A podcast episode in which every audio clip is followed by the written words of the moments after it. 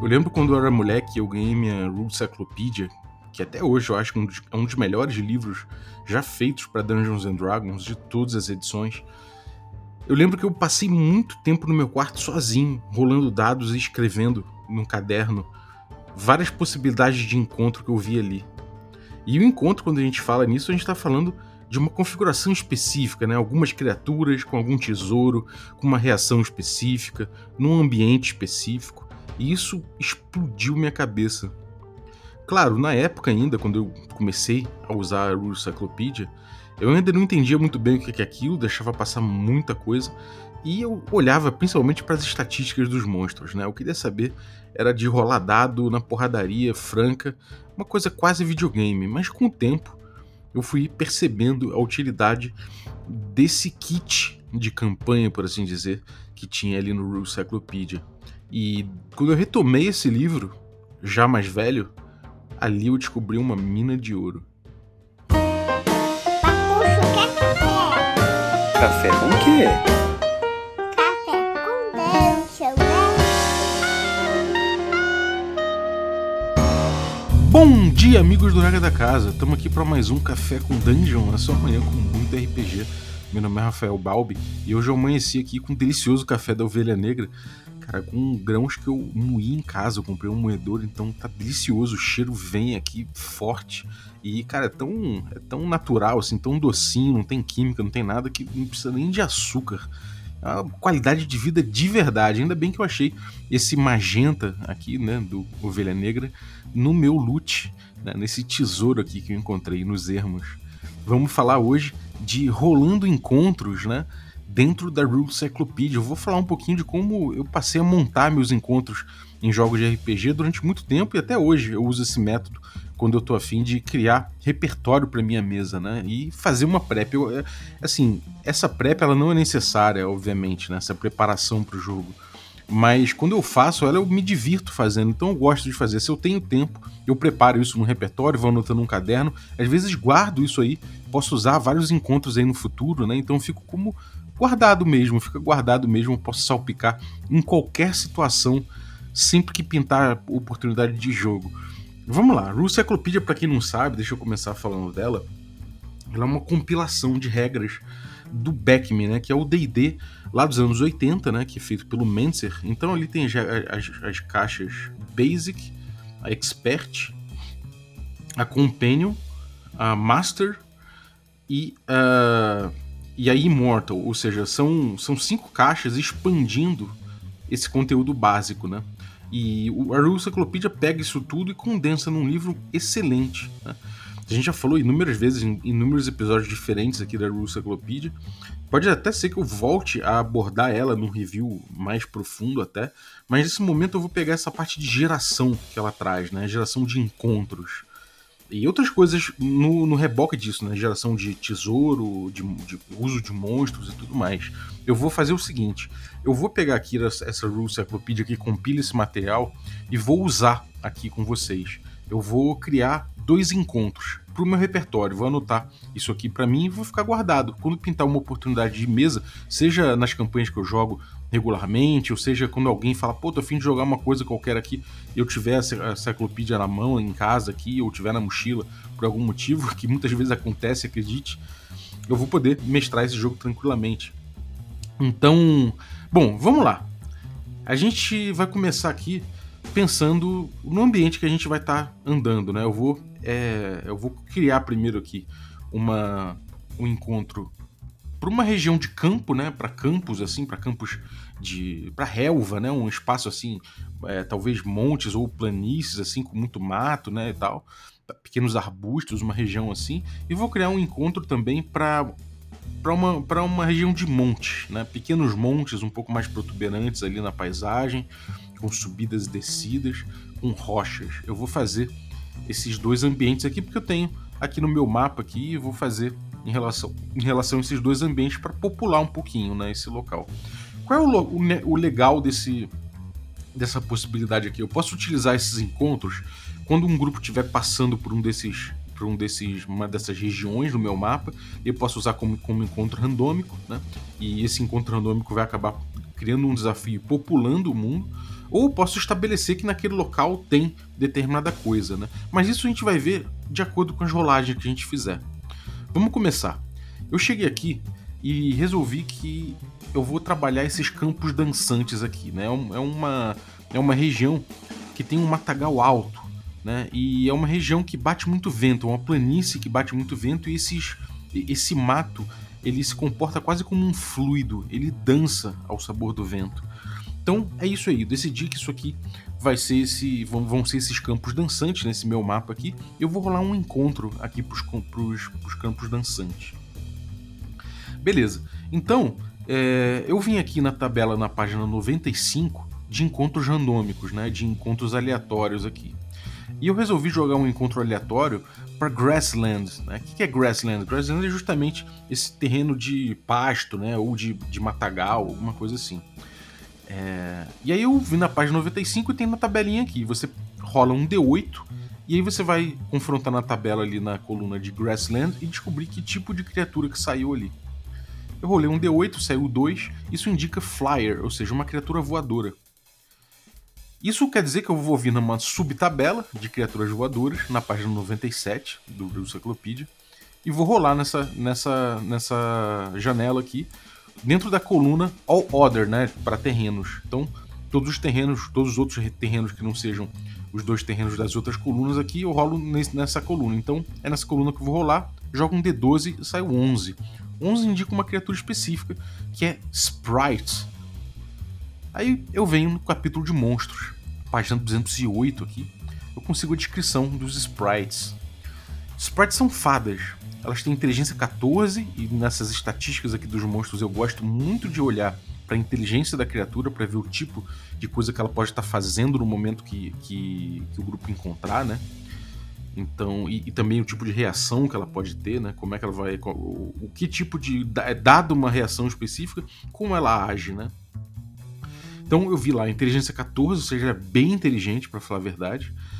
É uma fada pequena, ela tem 30 centímetros de altura e são aladas, são, são pequenininhos alados primos dos elfos. Eles são curiosos, com senso de humor peculiar. É, quando tem cinco, pelo menos juntos, a cada cinco eles podem lançar uma maldição. E isso, essa maldição vai ser tipo uma piadola, uma pegadinha. Tipo fazer o nariz de alguém crescer, fazer um dente de alguém ficar mole e cair, fazer um personagem ficar com o intestino frouxo, uma parada assim inconveniente, sabe? Uma parada meio chata, mas que algumas pessoas podem dar risada. Essas criaturas têm um humor peculiar, você não precisa nem ser um bom piadista, você pode botar um, uma, até uma piadola sem graça, um, um trocadilho expresso numa maldição que isso pode funcionar. É... Enfim, elas não causam a morte de ninguém mesmo se atacadas, ou seja, elas têm uma natureza benevolente, né? Por outro lado, elas têm esse, esse humor peculiar aí, que pode ser inclusive uma coisa para chatear o grupo. Uma outra coisa que eu olho aqui nas estatísticas do, do monstro, no caso do Sprite, né, que até uma criatura benevolente é considerada monstro aqui, né? É, isso é até um problema, porque monstro leva, leva você a crer que, que é uma coisa a ser eliminada, né? E não necessariamente os sprites precisam ser eliminados. Mas eu, uma coisa que eu olho aqui sempre é o número de number of appearance, né? O número de, de aparição aqui, ou seja, quando aparece essa criatura, quantas delas aparecem? Você tem normalmente dois números. Um número é quando você encontra ela nos ermos, o outro quando você encontra no lar dela, ou seja, onde elas moram.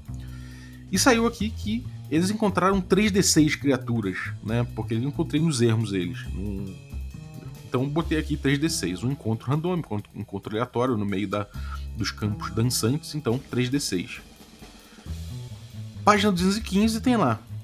É, página 215 é uma parte de é, customização dos monstros, né? É, e ele recomenda que nessa página 215, falando sobre casters, né? Sobre é, é, é, monstros que podem fazer magia, ele fala que tem uma chance em 20 de um monstro humanoide, semi-inteligente ali, daquela, de uma lista específica ali, poder fazer magia. Ou seja, ele pode ser um Wokan, ou seja, mago, ou ele pode ser um xamã, que é um clérigo druida. E eu rolei ali, na, eu, quer dizer, eu rolei, eu, eu rolei para cada um dos, dos integrantes da, desse grupo de sprites, que são 12, né? Eu rolei 3d6, no número de aparição, se é o 12, então são 12. E eu rolei ali um d20 para cada um. E aí saiu que um deles, eu tirei um neles, né? Então eu, um deles passou a ser ou mago ou xamã. Eu resolvi que ele vai ser o Okan, vai ser mago, né? E então eu pude escolher ali. Ele tem na tabela ali, ele diz que ele, ele equivale, por ser sprite, ele equivale a um mago de quarto nível. Então diz que ele tem é, duas magias de primeiro e duas magias de segundo nível. Na tabelinha ali, mesmo na página 215, tem ali as magias que você pode escolher de cada nível. Então eu escolhi Detect Evil e Sleep para primeira, primeiro nível. E de segundo nível eu escolhi Invisibility e Web. Beleza. Depois eu passei a rolar o HP. O que, que o HP pode informar para mim, né? É, eu tenho 12 criaturas. Eu acabei rolando 4 criaturas com 1 HP, 7 criaturas com 2 HP. E uma criatura que é o Mago, né? O Okan, ele tem especificações de que ele tem um D6 de vida em vez de. mais 4, né? Que é um D6 pelo. Por ser esse, essa criatura específica, né, esse monstro que solta magia, ele joga D6 de HD em vez de um D4, como está tá indicado ali para os sprites. E mais 4 porque ele tem nível 4 de mago. Então ele foi com 8 HP, é uma criatura mais parruda dentro desses aí.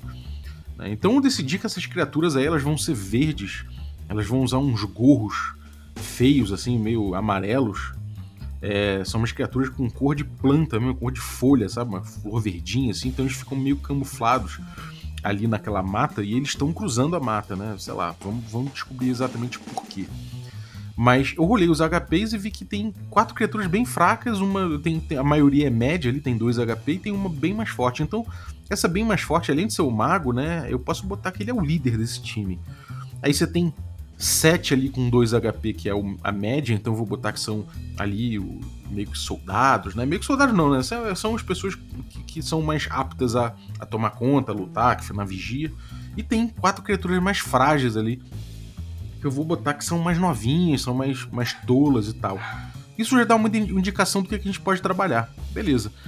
Às vezes sai uma criatura muito mais parruda que outra, né? Principalmente criaturas que têm mais HD e rolam um D8. Então isso pode é, indicar que tem uma criatura muito fraca e outra muito forte. Então você pode dizer que uma criatura está sendo ajudada por outra. Isso pode informar um pouco seu encontro já a partir daí. Né? É, outra coisa que pode informar esse encontro é rolar o tesouro. E está indicado no, no, nos monstros ali, nos sprites, que eles têm tesouro tipo S. Na página 255 a gente pode ir lá ver o que é o tesouro tipo S. E ali tem uma tabela, né? Ali a tabela, você descobre que o tesouro tipo S, na tabela da página 225, ele é um tesouro carregado, ou seja, é um tesouro individual. Você tem que rolar um para cada indivíduo que está nesse grupo. E ele está indicado que cada grupo, cada indivíduo tem 2d4 moedas de ouro. E tem 5% de chance, cada indivíduo, de ter uma gema. Então eu rolei ali, né, para cada indivíduo, 2d4 GP, ao final de, do o grupo, né, no final das contas, os, os indivíduos somados ali têm 66 peças de ouro. E eu rolei a porcentagem para cada um deles, de 5%, e saiu que um deles tem uma gema. Então eu falei, bom, essa gema vai ficar com o líder deles, né? Vai ficar com aquela criatura que tem 8 HP, que faz magia. É uma gema. Só que a gente precisa saber o valor dessa gema também, é interessante saber isso. Então eu fui na página 226, ainda na parte de tesouro do Russaclopedia, e rolei um D100. Ou seja, é, o D100 está indicado ali para a gente saber qual tipo dessa, dessa, dessa gema. E eu descobri, rolando 51, que ela pode ser uma opala, uma, uma, uma pedra de opala. Ela tem um valor de 1000 GP, é bastante coisa, uma, uma gema bem valiosa. E aí eu rolei para a gente ver a variação, se tem alguma variação ali, tanto de tamanho quanto na qualidade dela. Então eu rolei um D10, tirei 9, isso quer dizer que é, nessa tabela que ela tem uma variação tanto de tamanho quanto de qualidade. Então eu rolo em duas outras subtabelas, 2D10, né, uma para cada uma, e aí eu descubro que ela é pequena, ela é meio pequena, não é, não é minúscula, mas é pequena, só que ela é muito boa, de muita qualidade, muito boa qualidade, bem cortada e tudo mais. Então, ela por ser pequena, ela diminui pela metade o valor. E ela por ser boa, né, bem cortada, duplica o valor. No fim das contas vai dar no mesmo, ela vai continuar com o valor de mil gold. Mas isso dá um pouco da natureza dessa, dessa joia, né? Isso pode informar ali o teu encontro também. De forma geral, então, a gente tem aí uma porrada de sprites, 12 ao todo, com um líder, né? Que é, um, que é um, um bicho ali verde que usa um chapéu vermelho, só ele usa o vermelho, os outros usam o amarelo. É, ele tem uma barba comprida, ele é o chefe ali e ele faz magia. E eles estão andando juntos, né? Nesse, nesse, nesses campos dançantes. Agora, por que, que eles estão andando juntos com essa gema, né? Principalmente uma coisa rara de ter uma gema, gema de mil gold, pesada, né? O que, que eles estão fazendo ali? Bom, eu vou rolar aqui uma, um teste de reação num nível diferente, não é uma reação na hora, é um, uma prep, né? Eu tô fazendo preparação. Então, essa, essa rolagem de reação que a gente tem na página 93, ela vai informar para mim aqui, eu que tô jogando, para eu descobrir como é que é o, o, intuito geral dessas criaturas, né? Qual o humor geral dessas criaturas e como elas estão aptas a reagir num primeiro contato inicial, né? É, então eu rolei aqui e eu tirei quatro. O monstro tá agressivo e pode fazer ameaças. E role de novo em um round com menos 4 na tabela de reação. Você joga 2d6 e descobre ali. Se tirar 1 e 1, por exemplo, a criatura ataca direto. Se tirar 6 e 6, a criatura é amistosa. No caso, a gente tirou 4, né? Então é bem baixo, o monstro tá agressivo. Ele não ataca ainda, mas ele tá agressivo, faz ameaças. Então eu decidi, olhando isso tudo, que esses sprites, essas fadinhas, esses fadolas, eles estão numa missão esses 12, né? Eles estão numa missão de encontrar alguém que liberte, de repente, um amigo deles lá na, na que, que, foi preso na torre de um velho malvado que raptou uh, um, uma, um, uma pessoa lá da tribo deles, né? Então a gente pode botar que foi o Brunello que foi raptado, o amigo deles. E em troca de libertar o Brunello, esse velho é, caquético humano, ele quer em troca a receita dessa, de uma poção especial que eles fariam ali dentro. A gente não sabe o que essa poção faz, não sei porque eu só tô anotando aqui algumas ideias. E aí esse chefe deles, que é esse cara que faz magia, né, falando deles é um mago, ele pode ter a forma de uma poção. Esse chefe deles, eu vou chamar de papai buchudo, que ele é tipo, os outros são magrinhos e tal, parecem mais uns galinhos de, de, de planta assim, meio folha, tudo verdinho e tal com uma flor na cabeça, assim. Esse, só que esse chefe ele usa uma flor vermelha na cabeça, um gorro vermelho, e ele é pansudinho, assim, e tem uma barba comprida. Então ele é o papai buchudo.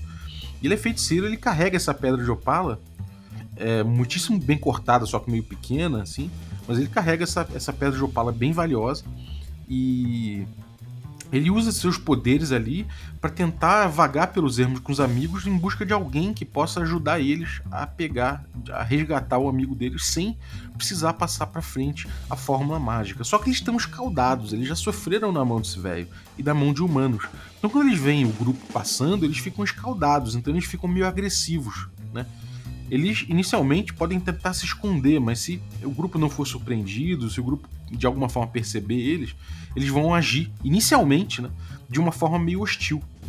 E, bom, se, o, se eles forem surpresos, então aí eles podem. É, já, a gente pode rolar né, uma reação de encontro logo de cara, ali 2d6, já com os menos 4 de penalidade que, que a gente rolou inicialmente ali, porque eles estão escaldados. Eles podem atacar, né? eles podem tentar se defender, eles podem não querer matar nem nada, eles são benévolos, mas eles estão escaldados, né? Eles estão ali preocupados com aquilo, porque afinal de contas eles têm um lar próximo. E aí eu vou no mapa ali, marco onde pode ser esse lar deles. E no lar deles tem 20, mais 21 criaturas, porque tem ali no número de, de, de aparição na ficha deles, que no lar deles tem 5D8 sprites. Eu rolei aqui 21. Então a gente pode dizer que eles moram na vila da Larica, que fica num vale específico ali, enquanto o grupo tá andando ali perto, né, é, naquele, naqueles campos é, dançantes, eles estão escaldados analisando o grupo. E como eles veem ali que aquele grupo ali é meio, é meio tenso, né, de cara ali dá pra ver que, que, que o grupo tá armado, que eles carregam, que, que esse grupo aí carrega um sei lá, carrega um, um produto de, de, de, combate ali, tem tipo, tem, tem uma espada, tem um, tem fruto, né? Tem espólio de combate, o grupo tá andando com espólio de combate. Então, porra, o papai ali jogou um detectar o mal e viu uma coisa estranha, sentiu um clima meio estranho que pode ser que o grupo ataque, né?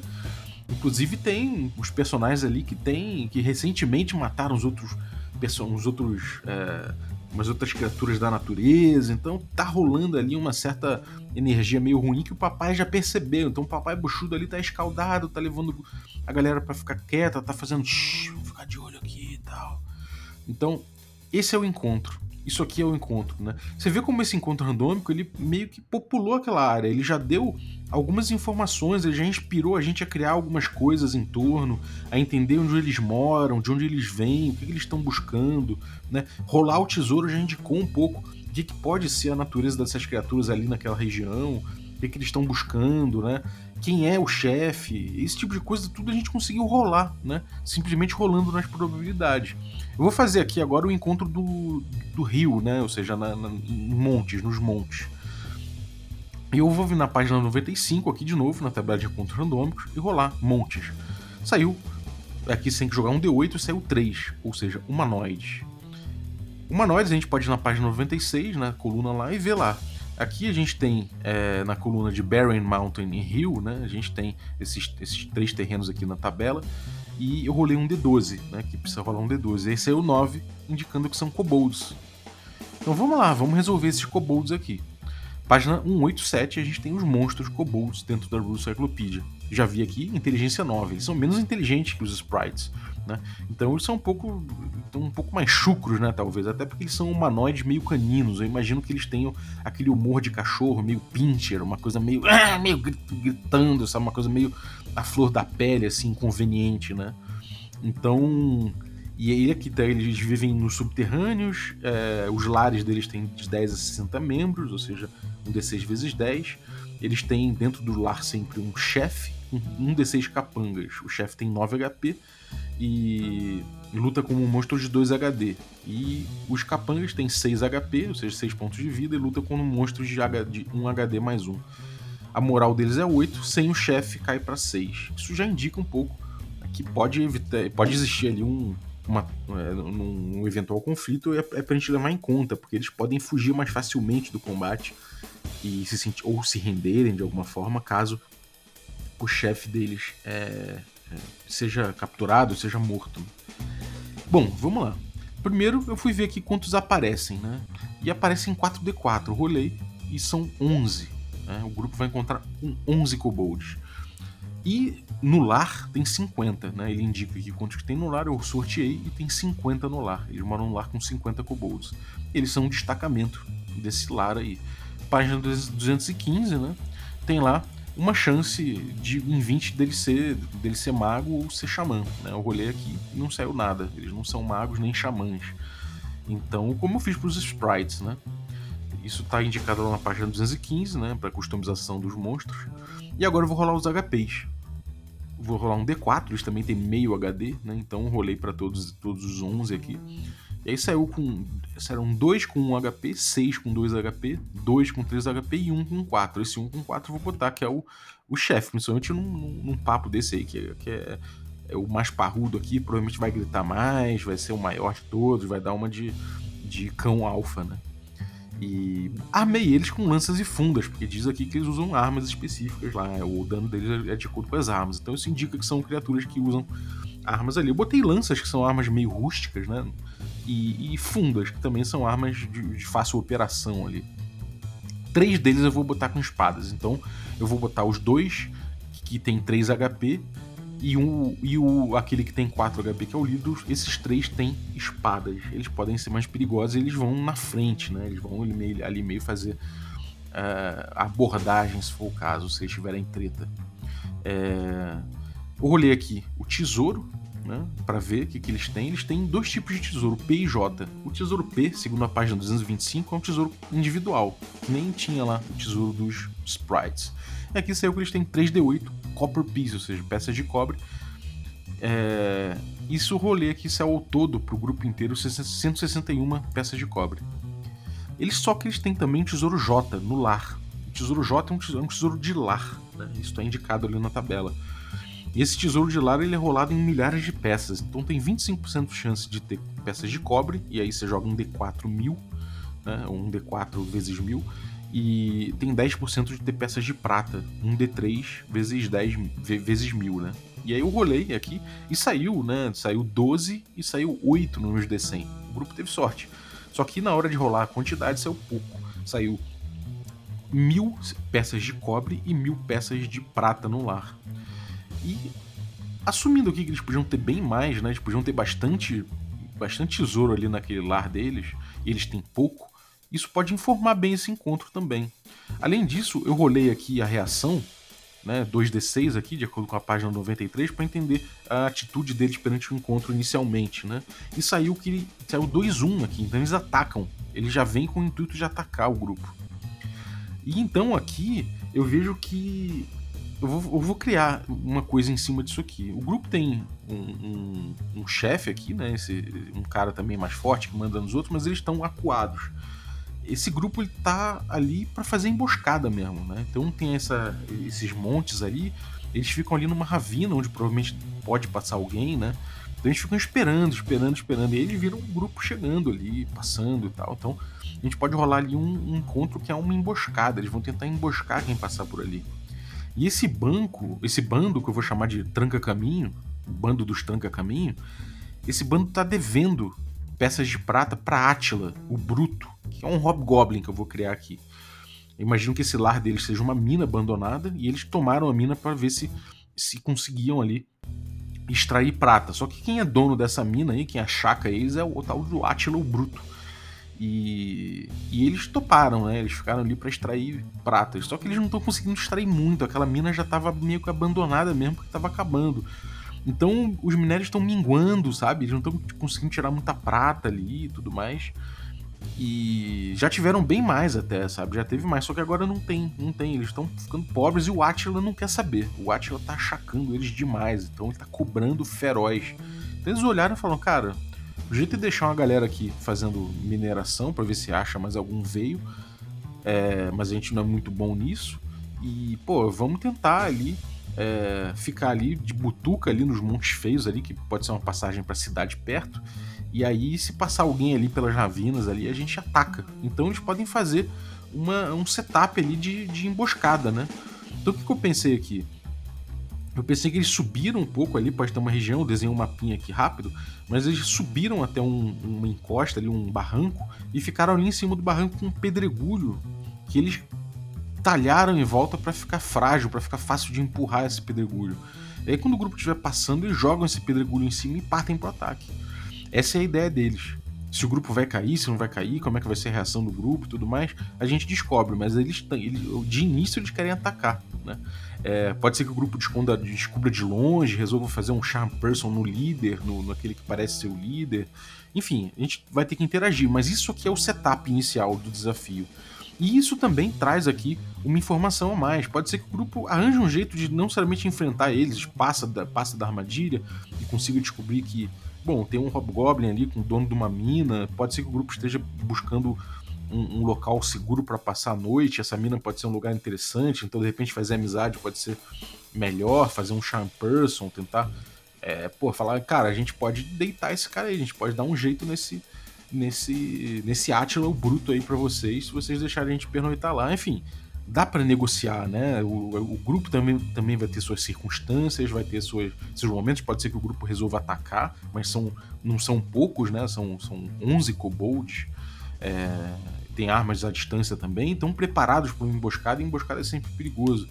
Então a gente vê que a gente pôde criar um encontro aqui que populou também a área, né? Ele falou um pouco sobre o monte, falou que tem uma mina ali, ele inspirou a gente a poder construir isso aqui. Eu anotei no meu caderno, agora tem dois encontros coringa aqui para usar, um, um encontro que eu posso usar em uma região aqui de qualquer mapa que sair, que é uma região de, de matagal e um outro que a gente pode usar em montes ou até montanhas também.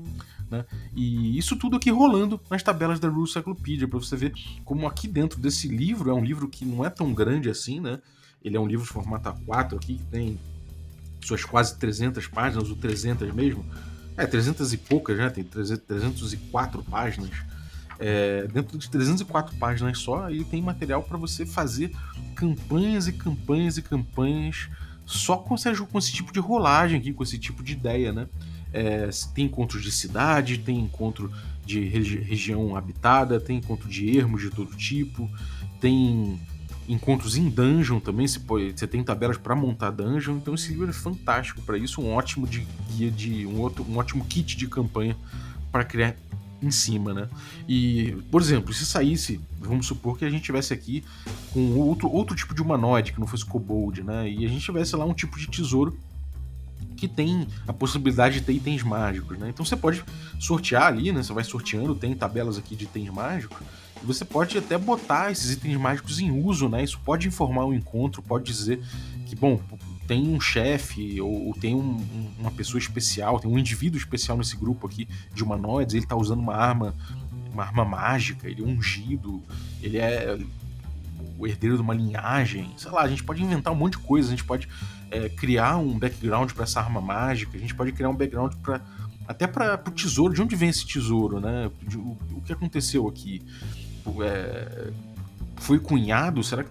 Pô, o grupo pega o tesouro aqui dos, dos kobolds aqui, depois de arrasar com os kobolds, eles conseguem encontrar uma tática, arrasar com os kobolds, ou conseguem até trocar, convencer eles de que eles podem ser contratados para matar o tal do, do Attila. E aí os kobolds pagam para eles o tesouro que eles têm ali, né, que ao todo são 160 moedas de cobre. Só que os jogadores pegam e essas moedas de cobre tem um cunho, e esse cunho tem a cara de um rei sapo. Que porra é essa? Isso, isso tudo vai trazendo cor. Se você parar e, e, refletir em cima de cada elemento que você está trazendo para o jogo, você vai ver que tem muito gancho, né? Você pode utilizar todos isso, tudo isso aí que apareceu como um gancho. Com rolagens aqui que eu passo, sei lá, passei 10 minutos aqui fazendo cada uma desses cada um desses, desses encontros aqui, né? Então você vê como é interessante, como é fácil e como você pode trabalhar sua prep. Em cima disso aqui fica muito fácil improvisar, inclusive, né? Eu não estou dizendo aqui que. Eu não estou dizendo como vai se, vai se desencadear, o que, que vai acontecer. Estou falando aqui predisposições das criaturas, a situação que elas estão vivendo, o que está acontecendo. Eu lembro que a gente jogava a campanha do, com o Cyclopedia e a gente revezava a mestragem. Eu era jogador nesse dia e eu tava viajando com o resto do grupo pelo deserto e de repente a gente foi atacado por camelos. A gente falou, what the fuck? O que que tá acontecendo aqui? E aí a gente, depois da sessão, né, o, até o, o Lyle, que é o fighter do, do Heitor, amigo meu que vocês já ouviram aqui no café, inclusive, o fighter do Heitor acabou tendo que reagir, né, e, e sem querer, sem querer não, né, mas teve que reagir, tentou fazer dano não letal, mas acabou que os, os camelos vieram a óbito. E aí ele virou o matador de camelo, foi conhecido como matador de camelo. Horrível, né? Até a sociedade produtora dos animais vai processar a gente. Mas assim, infelizmente, eles vieram para cima. Saiu lá que os camelos eram hostis e, ata e atacam. Saiu na reação. O, o, mestre falou depois, cara, eu olhei a reação até na, na preparação, saiu que eles estavam hostis. Então eu tive que inventar um motivo para isso. Então eu botei que, pô, coitados, eles estavam morrendo de sede, já estavam à míngua, até, ele até descreveu que eles estavam meio, meio secos assim, e tinha um, um fiapo de água ali, um, um tinha uma. Um, brotando uma água do chão ali, como por milagre, e eles estavam ali indo em cima, protegendo isso aí, porque eles estavam precisando daquilo para de, um jeito ou de outro, né? E no mundo fantástico isso é possível, né? Uma, os camelos partirem para cima por conta de sede. Então, sei lá, esse negócio tava entre o grupo e eles e tal. E acabou que o grupo teve que se defender também, né? Então reagiu, acabou, como, como a arma era, eram armas cortantes e tal, acabou que matou os dois camelos que atacaram o grupo. Então foi um encontro insólito, um encontro meio, meio bizarro, assim. A gente podia até tentar, ter, ter tentado, sei lá, fazer amizade ali, né? Tentar amaciar os camelos ali, usar como montaria, tentar é, fazer o, a coisa funcionar. Acabou que não deu certo. A gente não ganhou nada com isso mas são questões que podem aparecer e que podem ilustrar seu jogo, né? Teve também a questão do leão, né? Que eu sorteei um leão e esse leão tinha tesouro. Eu falei, puta merda, como é que um leão tem um tesouro, cara? É o que? Ele tem uma bolsa nele, né? Um ser selvagem como esse. E eu pude botar que ele atacou uma comitiva, né? Ele matou três é, é, três comerciantes que estavam passando com uma carroça e atacou e matou os três e, e tinha um tesouro ali, eles estavam carregando um tesouro. Esse tipo de coisa você vai trabalhando, você vai entendendo, os dados vão trazendo informações que você pode trabalhar para sua prep, né? Para você usar isso aí e improvisar em cima. Eu acho que o principal é você não se amarrar na sua prep, né? É, é sempre bom salientar isso, você pegar isso aqui como inspiração, você tentar interpretar isso. É quase você jogar um tarô ali, um, sei lá, jogar cartas na sua frente ali e tentar interpretar o que que, o que, que aqueles, aquelas cartas estão te dizendo. No caso, que são os dados. O que, que os dados, essas tabelas aqui estão dizendo. E aí você pode passar por um próximo nível né, de, de, dessa PrEP aí, que é realmente você começar a entender cada região, cada, cada local específico do seu mundo e criar tabelas específicas para aquele local. Né? Depois, por exemplo, se a galera aqui já andou bastante nessa região aqui dos Montes Feios, né, onde tem esses kobolds, vamos supor que eu já rolei bastante nessa tabela de encontros aleatórios aqui na página 95. Então eu já vi os tipos de criaturas que tem ali, né? já sei o lar das criaturas que tem em volta. Chega um ponto que eu posso parar de rolar nessa tabela da página 95 e fazer uma, uma tabela específica para essa região. ali do, do, dos Montes Feios, né? Isso vai traduzir um pouco aquele cenário que a gente criou.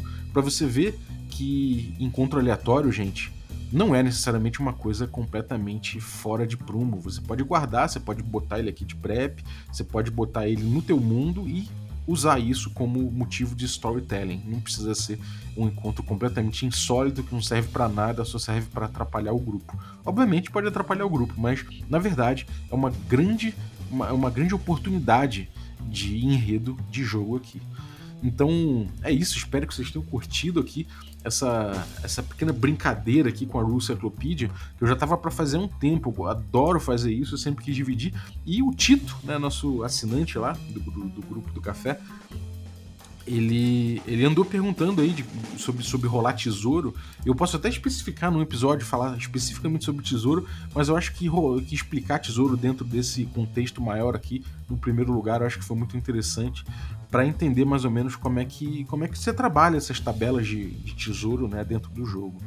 Mas dá pra, ser, dá pra gente pegar especificamente tesouros mágicos, começar a trabalhar um pouco isso em episódios parecidos com esse aqui. Então é isso, muito obrigado você que ficou ouvindo a gente até agora. Eu queria agradecer aqui os nossos assinantes, assim como o Tito, a galera que torna possível a nossa aventura. Então, os nossos assinantes Café Expresso aqui, dentre eles, eu vou agradecer. Eu vou agradecer aqui uh, o Samuel, o Samuel de Carvalho Hernandes, o Samuca, do Brainstorm RPG. Muito obrigado, Samuca, pelo teu apoio. Vou agradecer também aqui os nossos assinantes Café com Creme, e aí dentre eles eu vou agradecer aqui o, o Cássio Félix, muito obrigado pelo teu apoio, Cássio. E agradecer os nossos Café Gourmet, uh, o Abílio Júnior, o Adriel Lucas, o Bruno Cobb, o Caio Messias, o Daniel Melo, o Denis Lima, Diego Sextito, Erasmo Barros, Franciola Araújo, Gilvan Gouveia, Jean Paz, o Marcelo Craven, o Marcos Paulo Ribeiro, o Matheus Hamilton de Souza, o Guax, a Paty Brito, o Pedro Cocolo, o Rafa Mingo, o Rafa Cruz, o Rafa Garotti, o Ricardo Mate, o Rodrigo de Lima Gonzalez e o próprio Tito. Então é isso aí, galera. Muito obrigado, um abraço e até a próxima.